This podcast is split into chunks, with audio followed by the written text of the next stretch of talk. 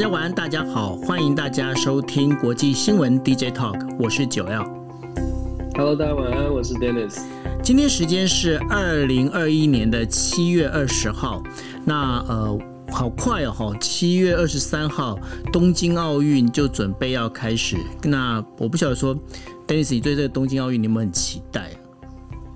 我有点期待，但是又觉得好像很多的变数在后面等 等着等着我们哦。就是疫情啦、政治啦，然后各方的角力，然后后续这个这段时间到底会发生什么事？那我也很期待这个奥运会当中这个没有人的场景会是什么样？应该是史上第一次吧。所以这个现场看到的画面应该会非常不一样。对，因为现场画面绝对是很不一样哦。不过今天要跟大家先聊的就是说，东京奥运其实它现在应该是说。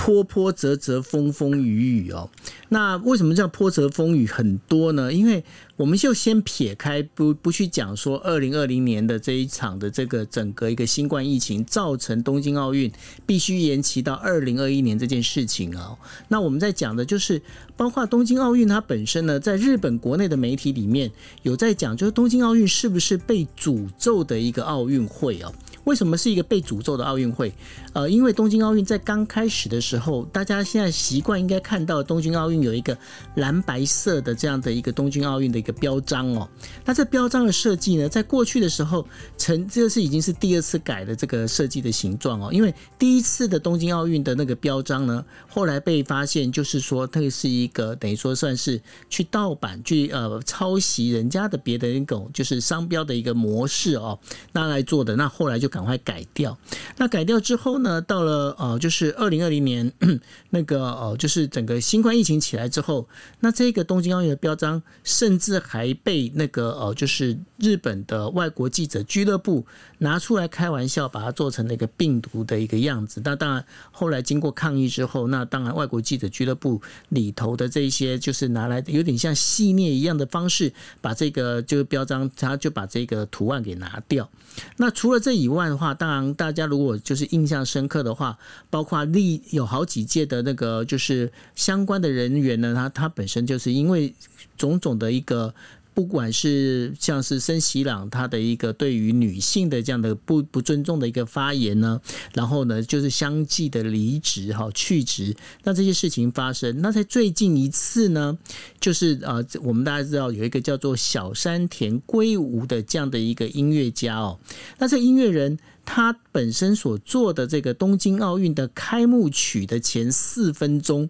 的这个开幕曲呢，现在也因为小山田圭吾他本人呐、啊，然后在一九九五年到九六年之间，他接受了媒体采访的时候，他把他自己在念书的时候呢，欺负了就是有身障的他的同学，做什么样的欺负？那已经已经不能叫霸凌哦，这根本叫做凌虐。为什么叫凌虐呢？他把这个就是身障。有身障的这个同学呢，把他关在一个纸箱里面，那当然呢，让他喂他吃排泄物啊，这些东西非常的不堪。那不堪的情况之下呢，那使得就是说，当今年三月的时候呢，呃，就是宣布就是那个小山田圭吾要来做这个东京奥运的这样的一个开幕曲哦，那已经在网络上吵得沸沸扬扬，大家讲说他凭什么可以做这样的一个开幕曲？他做开幕曲。应该是会对于东京奥运本身是一个羞辱哦。但是呢，因为为什么会找小山田圭吾来做这个开幕曲，而且是在三月的时候来找他呢？因为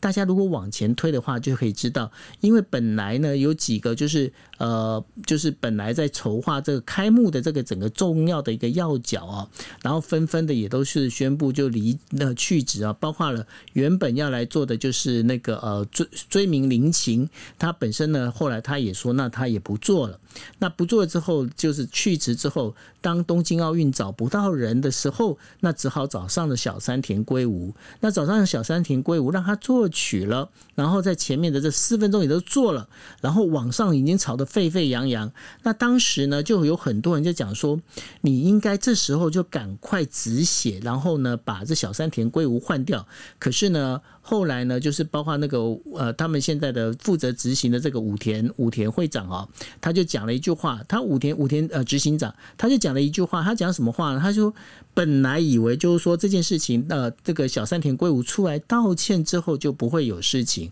所以呢，在整个一个东京奥运的一个举办里面，他们几乎就是先咬着牙，能不能撑得过，撑不过再说，就。包括这个整个一个状况，就是用这样的一个方式在走。那更不要讲说现在呢，整个东京奥运里面，虽然说我们在讲的这个奥运泡泡哦，什么叫奥运泡泡呢？因为日本它在规划这整个就是呃东京奥运的时候，它规划的一个很标准的一个奥运泡泡。这个奥运泡泡里面大概可以把入境的人分成三类，哪三类呢？第一类就是选手，第二类就是选手跟选手相关的这些工作人员，第三类。也就是媒体采访的人员哦，那这所有的那个就是第一类跟第二类的人员呢，他一进到就入国之后，他就必须要进到泡泡里面，但是。我跟大家讲，它泡泡里面它有一个多奇妙的一个方式，就是说，你如果在泡泡里面，你当然你就必须要在这里头，你不能到外面去，更不可能去观光哦。可是它容许你走出，就是这个选手村十五分钟，然后你如果要去便利商店也 OK。那因为是这样的关系，日本民众就会觉得，那你这个泡泡到底是有泡泡还是没泡泡？哈，那所以呢，对这件事情的话，也造成的就是。包括呃，这整个现在选手村里面也有出现的很，就是出现的疫情感染的这样的一个事情。那再包括呢，就是在这比赛里面，因为呢，现在比赛包括现在跟南非的这个就是足球比赛里头，因为他们现在南非有有人确诊，那确诊的话，那必须有一些相关的人呢，就必须要做一个隔离。那这当中会不会影响到赛事？那换个角度讲，我现在跟大家举一个场景，大家可以试想看看哦，万一在冠亚军争夺战的时候，冠军队跟亚军队，当后来亚军队被发现有人确诊，那这一场比赛该怎么办？那这些东西的话，都是成为奥运在这一场这个史上可以说是绝无仅有的一次很难去判断的一个比赛。那我们把话讲回来，就是说最近呢，今天的这个新闻大概是大家都吵得沸沸扬扬的哈，就是我们的那个羽球选手戴资颖，戴资颖他本身他现在住的这个饭店，那住的饭店里头，大家会讲说，哎呀，戴资颖怎么可以去住那个三星级的饭店？那我必须跟大家讲，因为日本的就是这一次的东京奥运总共有四十二个会场，那这四十二个会场呢，它分别分布北在北呃北海道，哈，就是札幌那一边，那南呢可以它可以到了就是包括的江之江之岛，那甚至呢这整个一个就是在山梨县那边都有一些会场在里头，静冈县这边有会场在里头哦，那这些会场里头的话。这些哦，必须这些选手他们必须有不同的分类，他们必须要在不同的这些场所里面住，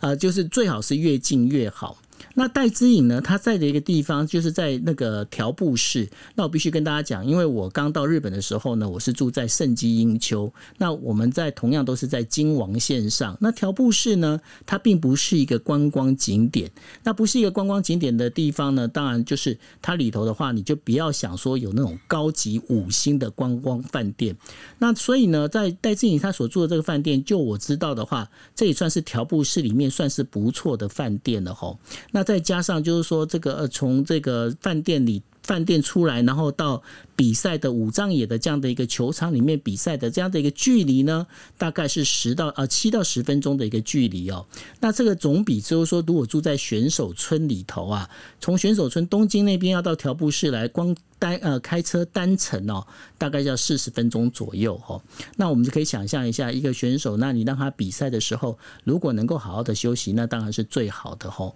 所以说，呃，我。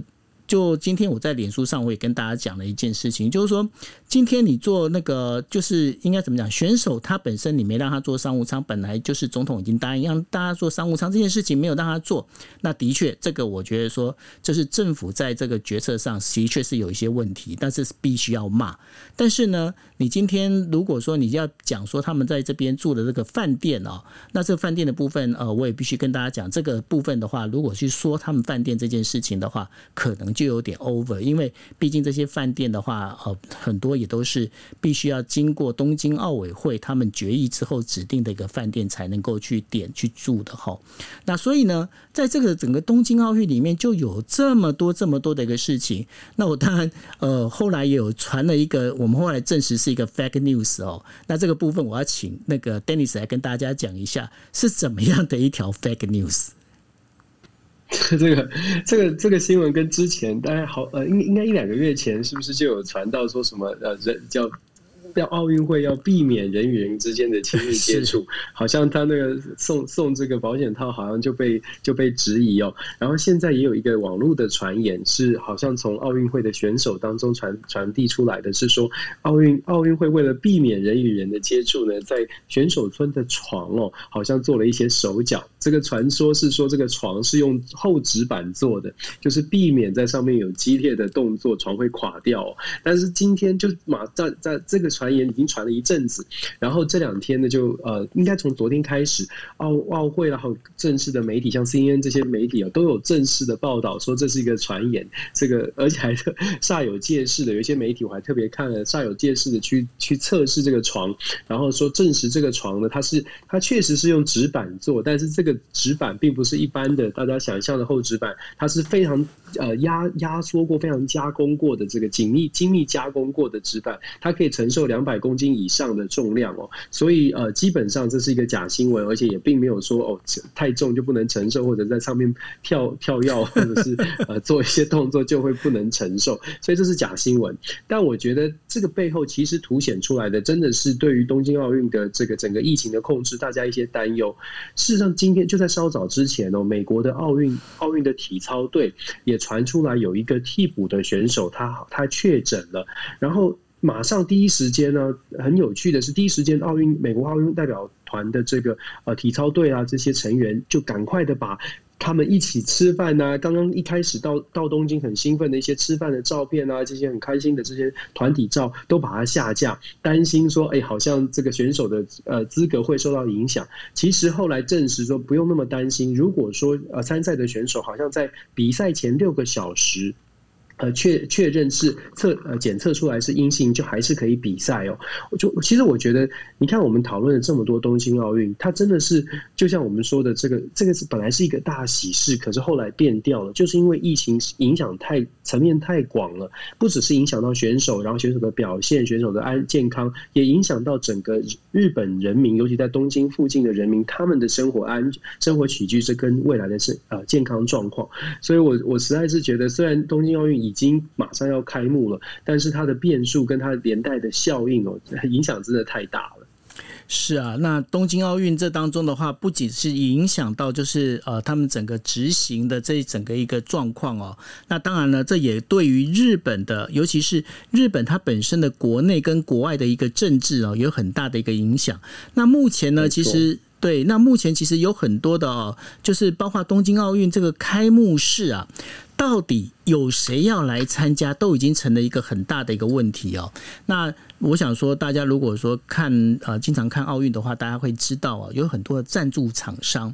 那有两家就是呃日呃奥运的那个赞助厂商，它分了好几个等级。那有一个叫 TOP Top 的一个等级里头啊，那当中的话有 Panasonic。还有 Toyota 哈，那 Toyota 跟 Panasonic 的两这两家公司的那个社长都已经宣布，就是。他们将不要参加这个，就是东京奥运的开幕式。那这件事情，这个行动其实非常非常的明显哦。为什么明显呢？就是说，东京奥运到底在日本人的心目当中啊，现在到底是在什么样的位置？其实大家可以理解，因为为什么？呃，因为在那个 Toyota 的，就是丰田的会长啊，呃，是呃，他的社长就是丰田章男呢，他也讲了，就是说这次的话，他们要把这个丰田在日本的这边有关于跟奥运有关的广告呢，全部要撤掉哦。那全部要撤掉，原因是因为担心，呃，丰田跟奥运之间挂钩太深的话，反而会影响到整个就是企业的形象。我想，Dennis 这个这一句这句话讲出来，应该算是对于奥运一个很大的一个打击，因为奥运现在已经被讲说你就是一个商业行为。那现在赞助商他本身已经在讲说不行，我现在跟你挂钩，其实对于我的品牌形象是有影响。你怎么看这样的一个事情？对啊，其实我觉得这就真真的充分显现日本民众现在对于奥运这个呃整个举办奥运这件事情是有质疑的。那可能已经知道奥运可能没有办法透过民众透透过民意的反对，呃，来阻挡奥运的发生或者阻挡奥运的举办，所以当然不满的情绪就会就会等于是分散到现在在广告看板上面看看谁还在支持奥运，反而这个不满的情绪就发泄在这些厂商身上。厂商其实也可以也也应该非常明显可以感受到日本民众的担忧，所以他们变成本来很高兴要赞助，现在变得要稍微的低调一点哦。可能他们现在也在思考说未来这这个。这这接下来这个奥运举办期间，他们的商业运作模式模式，或许是不是着重在国际的市场，而呃减少在国内市市场的铺露出哦？我觉得这些都是他们要考虑的。毕竟日本国内至少国内的民情看起来好像不是那么的开心。是那，但是在美国的话，对于奥运，它的关注度有很高吗？我觉得以相对于过过往来说，真的是差别蛮大的。就是说，整个整个在美国关注奥运，不管是新闻媒体啊，还有还有整个的这个呃，可能也因为很多的奥运的这个呃代代表团或者是运动选手。知名的选手哦可能不是不是那么有意愿参加，包括美国这我我我最关注的篮球，连美国的篮球队都不这么梦幻哦，热身赛都一直输哦，所以我觉得整体的美国对于奥运的关注目前看起来是比过去低，可是你我们大家也都知道。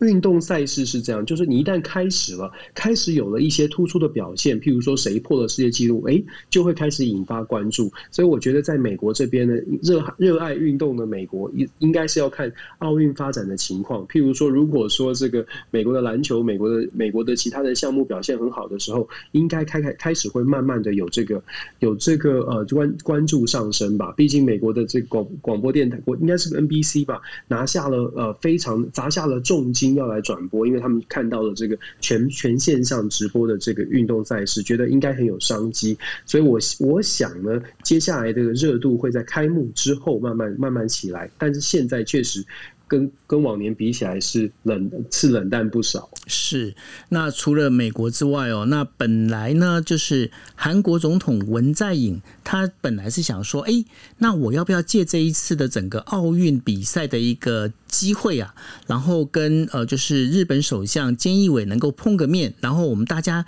可以讨论讨论聊一聊哈。那因为呢，这个日韩之间的问题啊，从二零一八年开始，就是因为征用工。还有慰安妇的问题呢，使得就是日韩关系降到了就是他们建交之后的一个冰点哦。那这降降到建交之后的一个冰点，那包括了就是呃这个整个日韩之间的情报交换协议这一件事情呢，也使得日本非常不满韩国，就是说你不愿意再续约，那不愿意续约，我当然就不把情报给你哦。那还有包括了就是说呃，这韩国所做的他们有需要的这些日本的这些跟这个 IT 产业有关的相关的一些原料。呃，日本这边的话，也把它的优先输出国呢，把它降回调成了就是一般的输出国。那所以呢，韩国总统文在寅他很想借着就是他现在仅剩下的没有多长时间的这个任期里头啊，能够希望能够重跟日本首相这个菅义伟呢，还有跟日本的关系能够重诶重新回到谈判桌上。但是哦，日本对这件事情感觉上表现的其实是不是非常的积极。那日本这边的。理由其实也很简单，他说：“我们现在全国都在忙奥运，然后你要过来跟我做这个首那个两边的高峰会谈，这你这你太不会挑时间了吧？”好，那所以呢，对于日本来讲，日本对于韩国过来这件事情的话，他们其实就是摆着一个嗯。你最好是不要来，但是他没有说的很明白这样的一个状况。那但是呢，韩国的代表队呢，又在他的奥运选手村里面给他搞事情，搞什么事情呢？他们刚到的时候呢，他就先拉了一个布幕，那布幕他用了就是当时呢，呃，就是呃李顺成呃。韩国的抗日名将李舜臣哦，然后他讲所讲的一句话，他讲说。臣还有十二艘船舰，好，那然后他们把它改成臣还有五千万五千万国民在支持我们哦。那这对于日本人来讲，你没事你来搞一个就是这样的一个事情，在我日本这个东京这边，你把它挂着这个布帘出来，他们就觉得很不舒服。那当然，后来经过协调之后，国际奥委会呢也要求就是韩国选手村把这布幕撤掉，因为奥运里面不谈政治。但把它布幕撤掉之后，哎，韩国他们更有一个创意了，他们什么创意呢？他把它干脆就是挂了一个老虎老虎旗哈。那这老虎旗里头的话，他把这老虎画的就有点像朝鲜半岛。那这是什么故事呢？这是分丰臣秀吉啊，当时在派那个加藤清正，然后要去就是远征韩国的时候，他丰臣秀吉跟他讲一句话：你就把它当成你去打老虎吧。然后呢，他们这布幕上面他们就写了，就是老虎下来了哈。但有些人就觉得说，哎。韩国人变幽默了，但有些日本人就觉得说，这不是幽默，这你又在给我搞事情哦。那所以日韩之间经过这样的一个事情，那当然后来韩国总统文在寅就只好宣布，就是说，那他就不来不来日本这边访问了哈。但是呢，这当中有一个插曲，那插曲是谁呢？是日本自民党的二阶俊博。然后二阶俊博其实日本国内呢，其实对这一次的韩国总统文在寅来日本这件事情本来就。不是那么的欢迎，原因很简单，第一个就是目前日韩之间的关系并没有到真的能够谈坐下来好好谈的一个地步，这是第一。第二的话，就是因为文在寅他现在剩下任期也没剩多久，我跟你谈完之后，我到时候如果你下一任不是你的政党来的话，我又得重谈一次。对日本人来讲，日本人大概也在打这样的一个算盘哦。那因为这两个关系，可是呢，二阶俊博他反而在讲，他去把找了那个日韩联的议员呢，就跟日。韩联的议员讲说：“哎，那个我们非常欢迎那个文在寅能够来这个来我们这边访问。那这对于自民党来讲说，哎，二阶俊博，你是不是在给我搞事情哦？那二阶俊博呢？他除了这件事情之外呢，还有一件非常重要的一个事情，也就是说，众议院三口三口三区三口县第三区啊，这个部分要做那个众议员的改选。那众议员改选里面呢，现在分别有两个人，有两个人选出来，一个是河村健夫，另外一个叫做。”呃，李方呃林方正，那林方正他是属于岸田派，而和那个河村俊呃健夫的话，他本身是属于二阶派哦，就是二阶俊博这一边。那当然，二阶俊博因为他身为干事长，他就讲说，哎，那就是这个谁先在这边？因为二那个河村他本身是做连任，那林方正他是从参议员参议员，然后转要转成众议员哦。那因为是这样的关系，那。那个就是二阶俊博就讲了，那当然了，谁是先在这个地方先经营的，那谁就先走嘛，吼。那但是呢，那个就是二阶俊博这件这个做法呢，被其他的自民党的众议院的议员呢，他们就讲说他是两个不同标准，因为在其他县市里面呢，他的方式又不一样，就是。整个他就是依照他自己想要做的一个状况呢，来去做自由自由新政的调整。那为什么山口县哦这个地方会那么重要的原因？大家如果是知道日本的历史，就会知道哦，山口县呢出了到目前为止已经出了八任总理哦，想要当总理在山口县当的机会会更高。那第二个第二高的其实是东京，东京出生的是有五任总理哦。那因为是这样的一个关系，所以林方正呢，他现在目前的目标，他是想要说。我想要选总理，我就必须要到山口县来选众议员。那大家就会问我另外一个问题了：那林方正他本身不是参议员吗？那那个日本的制度里面，不管是众议院或参议院的议员，应该都可以选总理。的确，话是这样没错哦。但是呢，在日本宪法里面，的确也是规定，只要你是议员，不管你是参众两院哪一院的议员，你都可以去当，你可以都可以被推选出来当总理。但是问题是在这推选里面，其实是众议。医院先推选。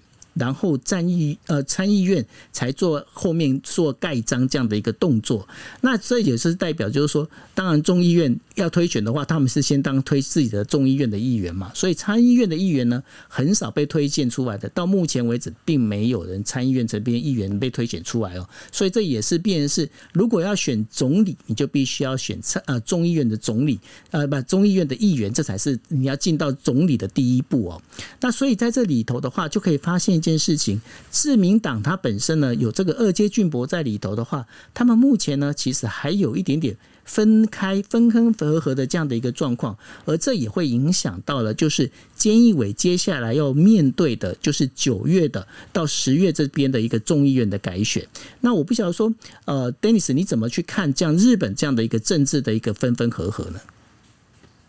对，就是说，结果你刚刚你刚刚讲的非常详细，关于日本内政的一些呃纷纷扰哦，就是说分合，确实它影响着从内政影响到外交。不过你刚刚在讲山口县的时候，我不知道为什么我整个 跳出去跳到山口组看，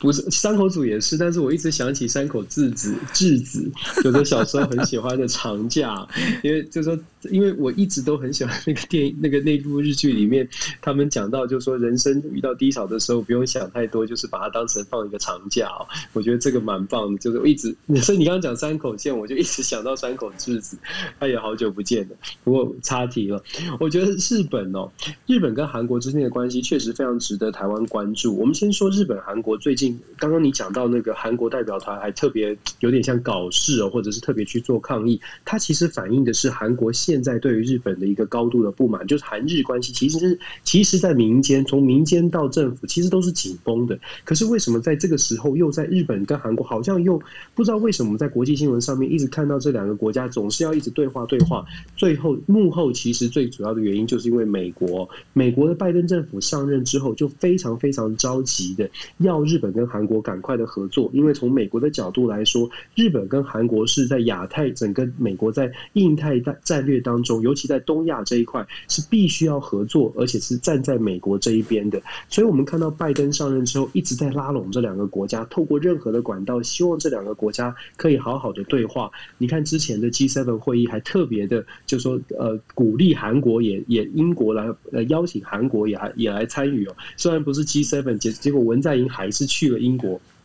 你可以看到也很尴尬，他去了 G7，结果文在寅跟菅义伟还是没见面。这一次呢，又是文在寅就说希望透过奥东京奥运的机会，可以有机会到日本去跟呃菅义伟来见面。本来文在寅的想法是，呃，从韩国的角度来说，文在寅的想法是非常友善的，想要来解决长期以来的日本跟韩国的这些呃紧张的关系，尤其是现在的这个呃现在的情况，好像在美国非常期待的之呃情情况之下，日韩。好像有个机会可以对话，可是很不幸的，日本出了一个这个呃非常激动的外交官哦，驻韩的副大使这个相马宏昌宏尚，相马洪尚在日本啊、呃，在韩国。接接接见这个韩国媒体的时候，居然说文在寅是这个自己自己自自嗨了，就是说用用这个很不雅的这个自我安慰来形容文在寅的这个想要访日的这安排，就当然你可以想象群情激愤，所以就这个这个事情就破局了。破局呢，今天呢就在今天稍早，事实上日本跟韩国还有一件另呃还有一件大事发生，就是说日本的副外长副首副外长。呃，日本的呃，这个官这个名称叫什么？日本的外交部的大应该是副副大长的阶层，嗯，副部长的层级哦，他是呃，他的名字叫做森健良，他是外他的正确的职称，中文翻译是日本外务省的这个审议官森健良，也是蛮高阶的。他要跟这个崔中建，韩国的第一次官，外交部第一次官，也就等于是副部长见面。为什么要见面呢？因为在日本时间、台湾时间七月十一号，美国的副国务卿 Wendy Sherman 也要拜到日本哦，跟这三个国家进行三方会谈。这是魁违四年，二零一七年之前，二零一五年在奥巴马时期建立的这个美日韩三方会对话，每年至少一次。到了二零一七年，川普上任之后就终止了，川普觉得不需要做这件事情。那现在呢，回违四年之后，拜登政府又觉得应应该赶快来把日本、韩国拉在一起，所以要进行这个三方对话。回违四年的三方对话。那今天上午呢，崔中建飞到日本东京的时候，已经先见了面。呃，比较不过比较不过媒体观察到，他们见面的时候，连这个呃这个握手或者是碰肘都不做，基本上也是在代表说现在双方的关系很冷淡。那预期呢？那双方的对话，事实上在今天刚刚对话是说，呃，韩国是说非常的遗憾哦，这次没有成功。那也非常遗憾，日本有这样的外交外交上面的表现。那日本其实已经多次的去说说，不管日本韩国的关系怎么样，外交人员都应该有一定的礼一定的礼仪哦。所以也是有指责相马洪尚，可是韩国媒体有追打，韩国媒体的韩国韩国的在野党说，你只是口头谴责，你应该让他下台，你应该把他撤回去。你应该做出更严重的这个惩罚，否则的话，你只是骂人家的总统，好像没有没有任何的责责备。事实上，你只是做表面功夫哦。所以韩国部分还是蛮蛮激动的。那日本韩国的见面，那明呃主要是明天的三方会会谈。现在看起来呢，日本韩国能不能走在一起，恐怕是不太容易。可是美国想要做的事情是希望日本韩国可以帮助美国继续在亚太地区针对北韩的议题，针对中国的问题来进行合。合作，那我相信美国接下来会继续推着日本跟韩国在一起哦。不管怎么样，这两个国家一定要好好的坐下来合作。那这个副大使他们两个人之间的这个呃会面呢，也表达说，嗯，虽然有很多的呃挫折，或者是有很多的挑战，但是双方呢都愿意就是好好的来思考未来怎么样合作。那这个到底是不是外交的辞令呢？就要看后续的行动了。到底菅义伟在奥奥运结束之后，或者日本政府不论是新的首相是谁，在奥运结束之后，是不是愿意跟文在寅或者是韩国的未来的这个政权进行一些呃交涉？我觉得这。很值得观察，因为美国会很期待，而且台湾也会非常希望整个的亚太地区的民主的盟友会一起能够有比较友好的关系，因为这对台湾是有帮助的。虽然我们一直讲了，韩国其实是我们很大的竞争的挑战的对手，我们等一下可能会分享到半导体，我会再谈。不过重点是现在的日本日本韩国关系比较紧张。美国很努力的把这两个国家凑在一起。那日本、韩国各自有来自国内的压力。在日本的部分，就像九欧刚刚分享的，日本有不同派系之间的竞争。韩国呢是也是准备即将选举了，所以在野党的攻击力量也非常的大。文在寅有他也有他的压力哦，所以我觉得整个的东亚局势，接下来呢，大概在半年一年之内会有非常非常多的变化。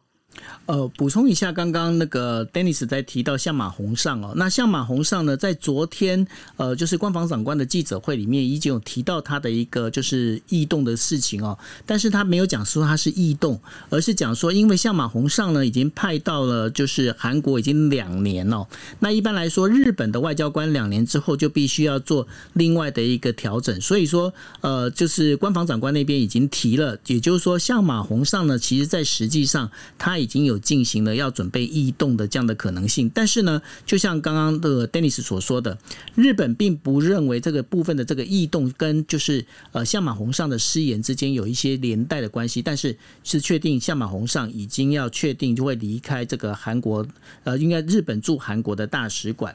那接下来呢，其实有一个另外一则新闻，我觉得也是在呃昨天的时候呢，便在整个日本媒体里面讲的非常重要、非常呃风风火火的一件事情哦，也就是说。包括了英国、美国，然后还有 EU 以及 NATO 啊，他们联合发出声明，在谴责中国的一个网络攻击的骇客，而美国抓到了，就是有四名的骇客，确定是来自中国的这个整个中国政府这边的那个骇客哦。那对于这件事情的话，我不晓得 Dennis 你怎么看这样的一个整个新闻呢？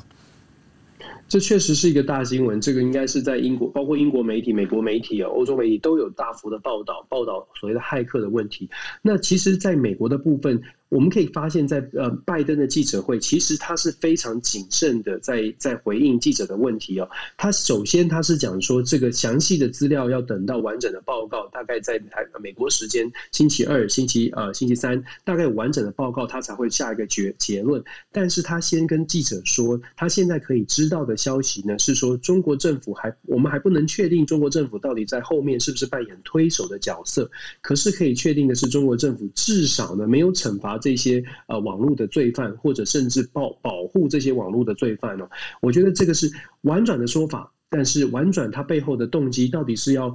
稍微的在哦。考虑到中美之间未来的发展，还是说真的是因为目前没有证据？我想等到完整的报告出来之后，大概可以看出拜登政府到底要怎么做。可是我们可以呃，一般的在美国的媒体就已经有开始有分析了，因为拜登比较婉转的说法，就引发美国媒体的一些讨论。为什么呢？因为在如果大家记得的话，之前不久美国针对俄罗斯的骇客，它的不只是重化出口哦，而且是重化之后马上就开始进行对俄罗斯进行经济。制裁完全没有等待的，也就是说，发布声明的同时，经济制裁也同时也也是同时公布了。所以，美国的有一些媒体跟评论就说，在美国跟美国对俄国的这个骇客的攻击，跟美国对中国的骇客攻击，好像有不同层次的这个处置的方式。也许就是反映出来，美国现在考量中跟中国的竞争呢，它是更全面，或者是需要更完整的战略哦。毕竟现在跟中国的竞争，我们现在我们我们常常看到，就是说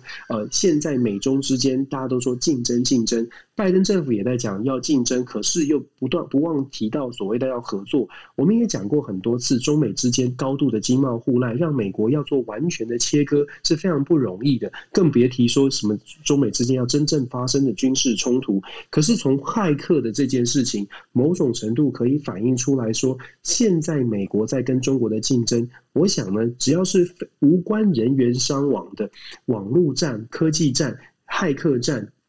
这些呃无关没有人员伤亡的这个战争呢，看起来啊已经开始在做布局，而且而且真的有有点有点像是战争的线上战争的这个意味有出现哦，所以我觉得美国现在正在做、呃、做一些布局，那我相信中国方面也开始有一些准备了，知道说美国可能不会打真的硬体的传统战争，但是。线上的这些贸易战啦、科技战，然后金融战，跟真的会开始，所以我们可以稍微想一下最近的一些新闻，把它串起来。中国是不是在之前禁止了这个中国要在美国上市的 IPO，像滴滴出行啦这些，它的限制就变多了。某种程度就是在希望呢，未来在金融或者是在资讯 Big Data 部分，可以稍微的有机会可以脱钩，都在做各自的准备哦。中美之间都在做各自的准备，它所呈现的呃。未来的呃，这个发展的方向呢，我觉得是在这些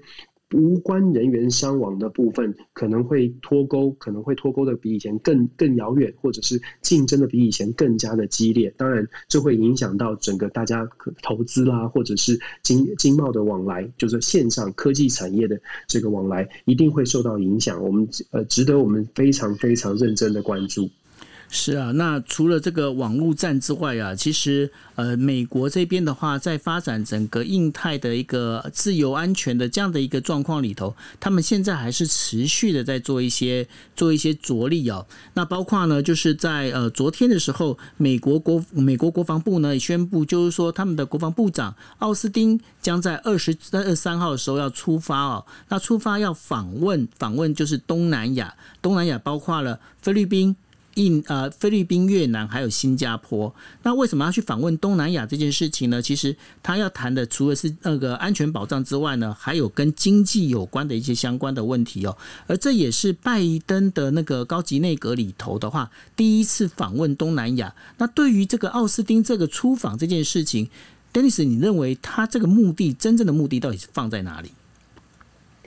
哦。我们说，拜登政府一直在上任之后一直在讲所谓多边主义的外交关系。多边主义其实你跟各国交往，你必须要了解各国到底需要些什么事情哦。跟东亚的国家合作，像日本、韩国，他就必须了解日本、韩国之间的冲突，而且了解跟日本、韩国合作可能在半导体啊或者是商业上面有更多的利益的交流。那这些国家可能更愿意合作。那当然还有安全上的交流。对东南亚国家，美国必须要提出来的好处或者是诱因，让这些国家愿意跟。美国站在一起的，可能不会是经济上面的好处哦。毕竟东南亚国家跟中国大陆的这个距离非常的近，所以你要拿出经济打经济牌来诱惑东南亚国家，说：“哎，我们跟我们站在一起，你会我们会多跟你买东西。”我觉得这个诱因不是这么大。但是相反的，军事安全上面的保障，可能是东南亚国家更加更会需要的，但也符合美国的利益哦。如果有机会可以在东南亚驻军，或者是设置其他的基地，对东南亚国协而言。这几年中国大陆的扩张确实让他们感受到了压力。可是过去在美国，如果不是强烈的表态，在军事上愿意给东南亚国协一些安全保障的时候，东南亚国协当然会选择比较中立，甚至是中立靠向中国大陆。但是现在美国所提供的是另外一个选择，告诉东南亚国协：哎，我们美国真的有心打算在整个印太战略当中，把东南亚国家的这些所有的国家当成我们的盟友。如果你愿意跟我们配合，我们会愿意提供我们的军事的协助，哦，来帮助你守护你们的国土安全。昨天这个星期，事实上很有趣的一个观察是菲律宾哦，我们之前知道杜特杜特杜特蒂，他都一直跟中国站得很近，可是呢，这个礼拜有一个新的消息是。菲律宾的这个海岸巡防队哦，居然做出比较强硬的驱逐的手段，驱逐了中国海军一百八一八九号。根据媒媒体的报道，他们在这个一个叫做 Marie Louis Bank 这个这个礁岛礁这个地方哦，驱逐了中国的海军。那当然呢，中国方面的回应，赵立坚说他不了解这个，这他不知道这件事情哦。那我们知道，在中国外交部其实说不知道，但代表他不不太可能不知道，没有什么事情是是会不知道的。反映出来是他在这件事情上面是想要低调处理中国对于东南东南亚国家的这个菲律宾的这个驱逐海军的事情是想要低调处理。那同样的，我们看到的是，因为美国给了菲律宾更多的支持，或不管是言语还是真实的支持，在呃六月底的时候，美国通过了二十六亿美金菲律宾要求的军售案，其中包括了 F 十六的战机哦，这是杜特蒂要求很久的。目的就是希望可以成，可以让菲律宾知道说，美国不会，呃，美国会想要更进一步的跟东南亚国协来做交往。事实上，在有趣的是呢，这一次 Austin 呃造访东南亚国家，他不止造访新加坡，他还会拜访越南，还会拜访这个呃呃，应该是也会造访菲律宾哦。基本上这一趟走下来呢。呃，美国外交呃国防部想要找的，其实其实是在试探有没有任何东南亚国家、东南亚国呃。愿意再让美国进行驻军哦，这是美国国防部在近期有在做讨论的事情，需要另外一个基地。我们知道菲美国在菲律宾很久以前了，有所谓的苏比苏比克湾，但是后来因为政治，因为菲律宾国内的反弹，所以苏比克湾的军事基地已经裁撤了，导致美国在菲东南亚国家、东南亚地区、南中国海少了一个很重要的军事基地。目前美国在菲律宾的驻军人数是大幅的删删减，而且目前美国在菲律宾的驻军主要的。目标是要防止摩洛阵线，防止回教的这个激进组织跟中东的这个恐怖分子有连结，所以他的这个主要的准备的目标并非针对中国。现在美国的印太战略立呃亚太战略调整之后呢，美国必须要在东南亚国家再找一个合作的对象。那我们说菲律宾是有可能的，印尼也是美国曾经呃。这个已经讨论过的，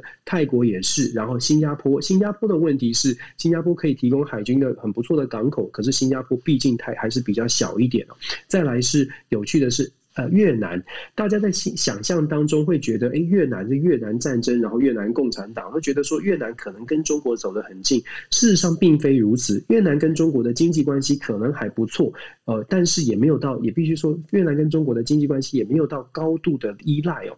越南近年来在中国崛起之后，开始逐渐跟中国的关系出现了一些变化。特别值得关注的是，二零一九年的时候，越南国防部发表了一个白皮书。过去越南国防部每年的年度防卫白皮书呢，都是在强调越南在东南亚国家、在中美、在全世界想要保持比较中立的立场。二零一九年这份报告，这个白皮书呢，二零一九年开始这个白皮书，有趣的是，他说越南呢要考虑国家的利益，为了守护越南，他们不排除跟其他。的境外的呃外国军队呢进行合作跟交流，我觉得这是一个很大的一个松绑，是不是代表着有机会可以跟美国进行合作，甚至建立军事的设施哦？因为我们知道越战期间，一九六零年代，美国其实有很多的军事设施还在越南，虽然是五六十年年久失修，但是美国曾经驻军越南，这也是确实的。而二零一八年，美国的罗斯福号的航空母舰也是曾也是造访越南，这是越战之后的首次哦。种种迹象都显示，越南现在在中美之间也在做重新的思考，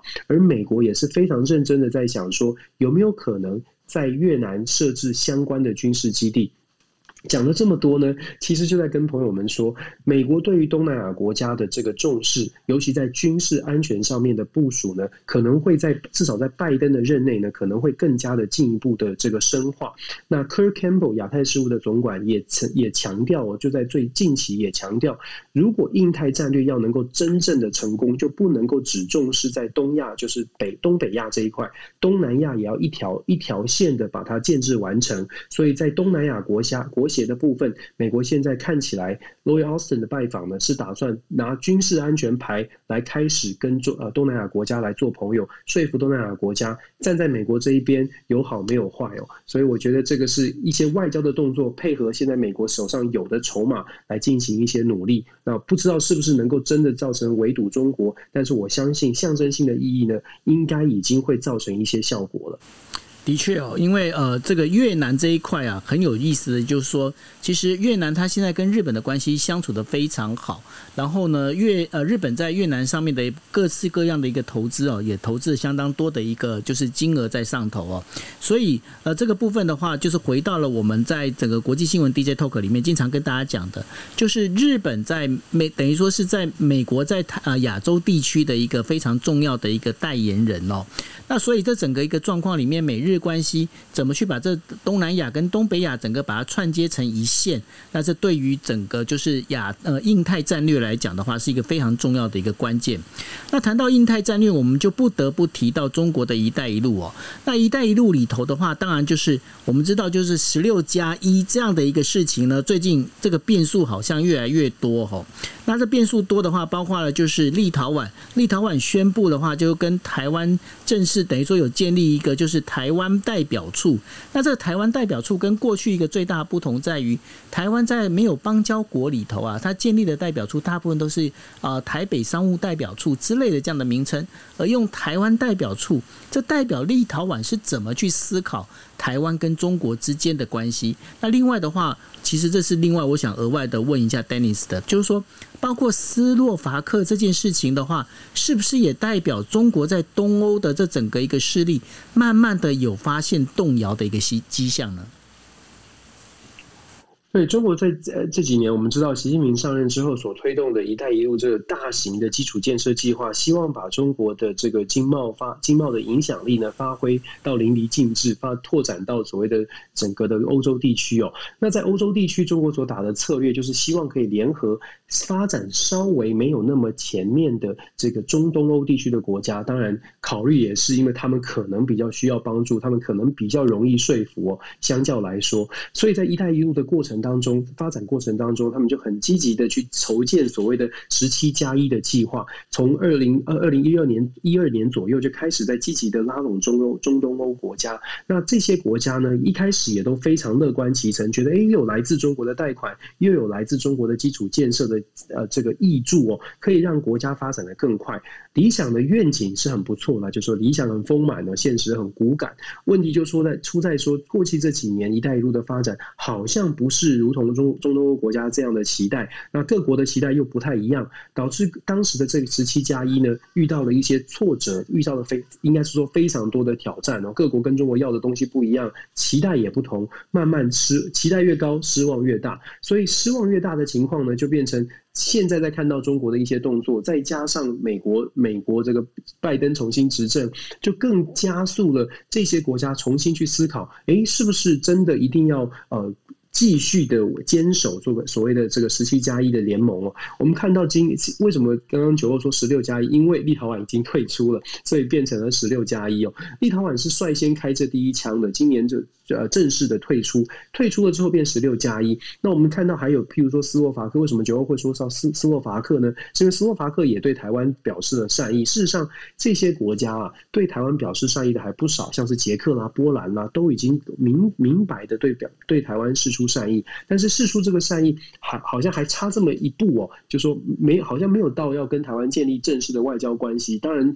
这个是努力的方向，但是短期之内呢，现在这些国家我相信应该该是对中国开始有许多的怀疑，或者是甚至是抱持戒心。但是以目前中国在当地发展的几年下来，有一些经贸的这个互赖、经贸的成果，所以让这些国家可能恐怕没有那么快的可以脱钩。那中国的形象，或者是中国跟在当地的影响力，会不会逐渐的恶化，还是有办法他们想办法去转变？这个就要看各当地每一个国家个别的情况哦。但是我们以立陶宛来说，或者是我们呃台湾最比较常见的所谓的捷克来说，事实上我相信这些国家都是真心想要跟台湾交往，而且真的觉得欧洲国家呢，呃，应该走自己的路。不论你中国再强，天高皇帝远，你也管不到我。所以中国的这个强大的实力，有一些人会说，哎，这些国家会不会害怕中国？会不会害怕北京？我倒觉得欧洲国家。并并不会像呃，可能亚洲国家一样会有这种惧怕北京或特别害怕的这个情况。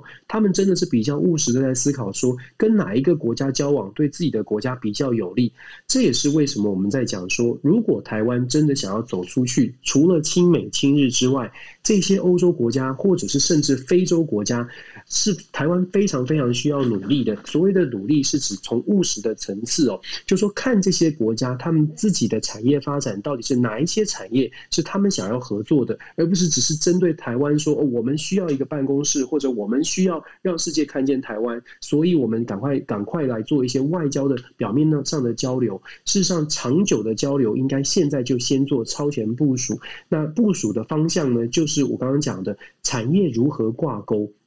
一旦产业挂钩之后，这些国家跟我们台湾的这个交流呢，或者交情，才有可能真正的深化。否则的话，就有可能流于只是外交的表面功夫、表面形式哦。这是我们过去哦，长期以来可能大家觉得啊，有就好，先求有，然后有就好，照个相就好。我觉得现在的台湾，如果真的想要自己站稳站牢，那就必须要从根本做起哦，做一些扎实的功夫。不论不论是跟立陶宛、跟斯洛伐克，或者是跟捷克、波兰这些国家。当人家释出善意的时候，我们除了呃，就是回赠，譬如说我我看到新闻了，我们有送这个，我们易美公司有送泡芙到这些国家。除了回赠这些东西之外，我我还是要强调，我觉得台湾需要的是整体的战略，到底我们用什么东西跟这些国家交往？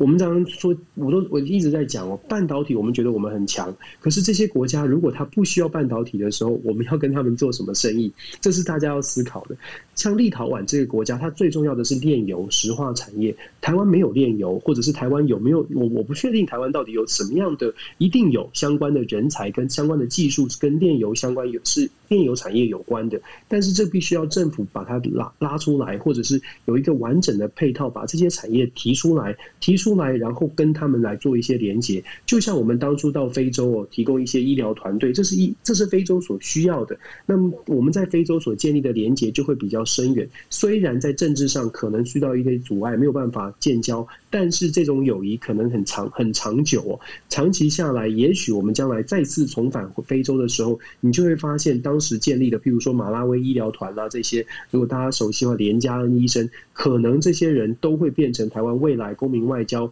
的一个一个基础，然后甚至是真正务实外交的一个呃，看到务实外交的成果。对，我觉得看到立陶宛的办公室，我突然有感而发，觉得台湾需要比较务实、比较全盘宏观的思考。是。那当然，刚刚提到了这个半导体哦，我们就必须要讲，就是在上个星期啊，有传出就是英特尔呢准备要花三百亿美金要并购呃格罗方德哦。那后来呢，今天的那这也造成了就是台积电好像整个股价下跌哦。那然后呢，但是在今天的时候，格罗方德的执行长他就宣布说，呃，并没有这这么一回事。那他们的 IPO 的一个呃整个一个计划还是要按照原来的一个进程去走。那为什么会有出现这样的一个就是大反转的一个趋势呢？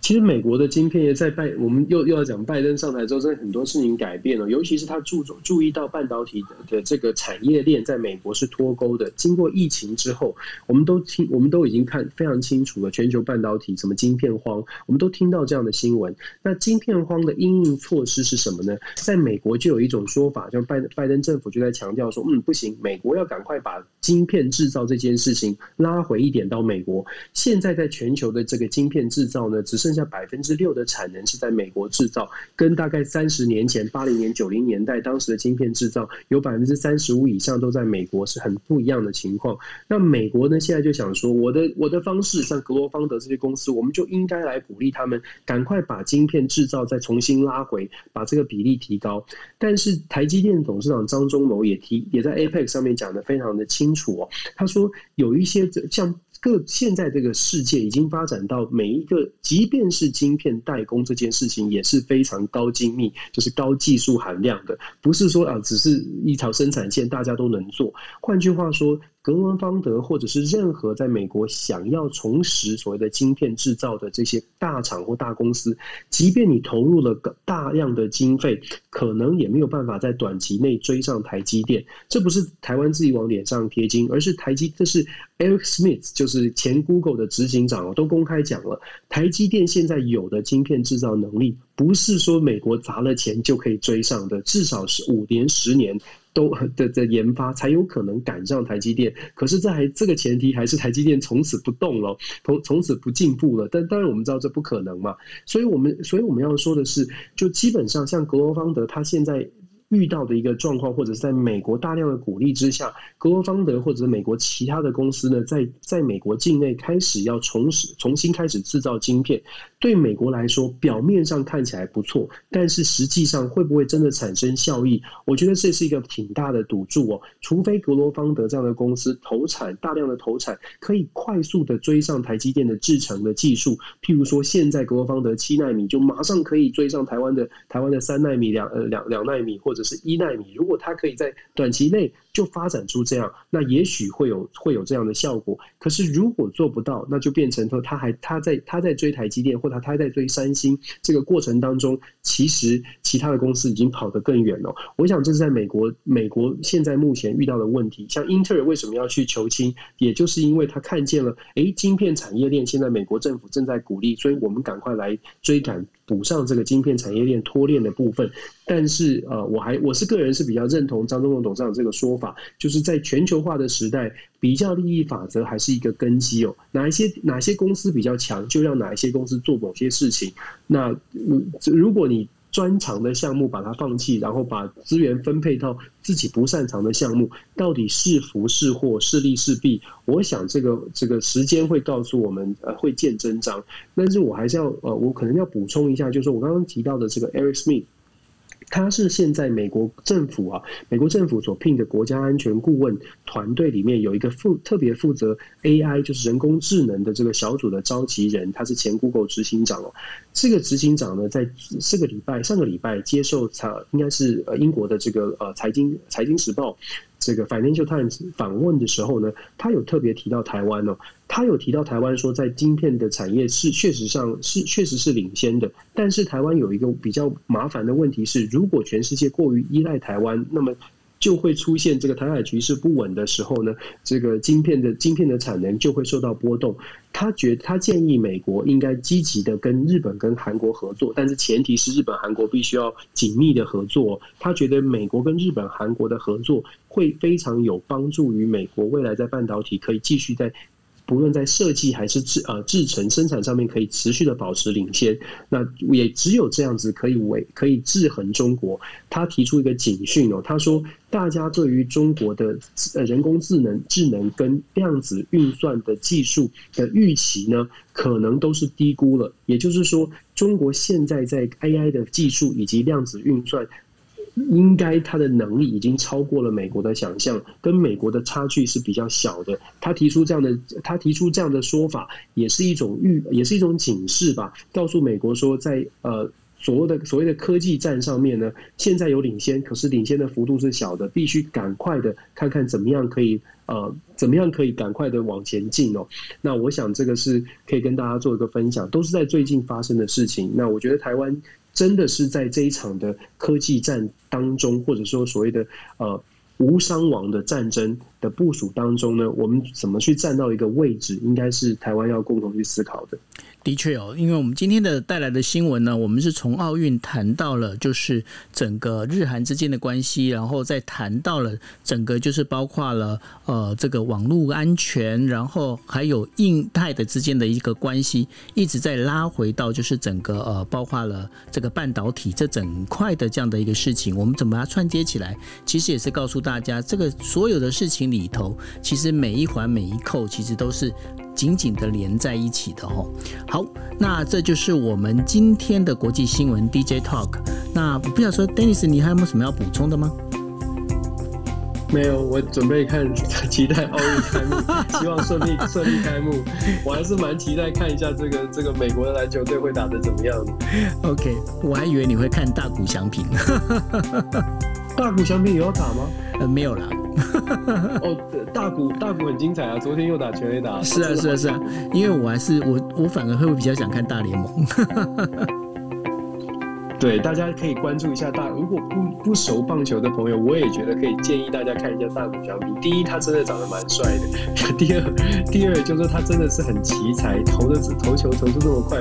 呃，球又打得这么好，然后一个人就可改变了很多美国人对于日本的形象。我觉得真的太妙了，就当年的王建民一样，非常大家可以一起来看一看。是，好，那这就是我们今天的国际新闻 DJ Talk，谢谢大家，大家晚安喽，拜拜。谢谢大家，晚安。